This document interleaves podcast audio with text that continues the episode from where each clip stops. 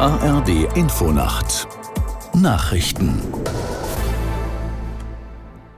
um 0 Uhr mit Ronald Lessig. Im Tarifstreit bei der Bahn hat der Vorstand der Eisenbahnergewerkschaft EVG den Mitgliedern die Annahme des Schlichterspruchs empfohlen. Zuvor hatte das Spitzengremium mehrere Stunden über den Kompromissvorschlag beraten.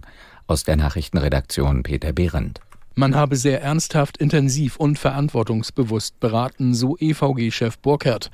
Die Empfehlung für den Schlichterspruch habe Licht und Schatten und der Kompromiss sei dem Gewerkschaftsvorstand schwergefallen, sagte Burkhardt weiter. Das letzte Wort haben nun die 110.000 Mitglieder der EVG.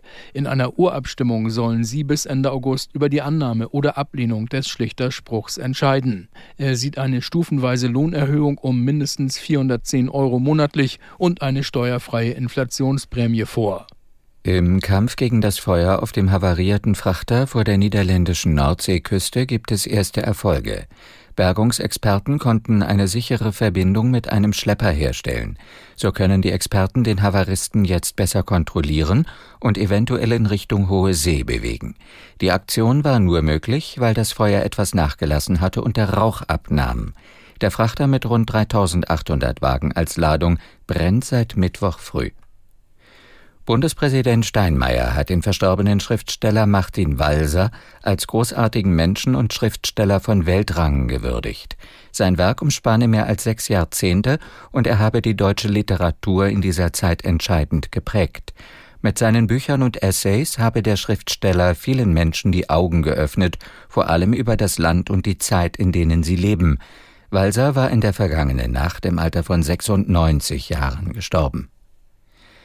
In der zweiten Fußball-Bundesliga hat die neue Saison begonnen. Das Auftaktspiel gewann der Hamburger SV spektakulär gegen Schalke mit 5 zu 3. Aus Hamburg Holger Gerska. Die Hamburger führten durch Glatze Mitte der ersten Halbzeit 1 zu 0, gingen aber mit einem 1 zu 2 Rückstand in die Kabine. Dann kam der Auftritt des starken Slowaken Laszlo Benisch. Ausgleich per Elfmeter und Führung per Konter 3 zu 2 nach einer Stunde. Aber Schalkes Terror glich prompt wieder aus. Dann allerdings schwächten sich die Schalker mit einem Platzverweis. Der HSV stürmte und traf zweimal in der Nachspielzeit, Glatzel nach 91 und Dompe nach 99 Minuten zum 5 zu 3. Soweit die Meldungen. Das Wetter in Deutschland. Wechselnd bewölkt, einzelne Schauer und Gewitter, zwischendurch größere Auflockerungen 17 bis 15 Grad. Tagsüber meist viele Wolken, ab und an heitere Phasen, vielerorts Regengüsse und Gewitter.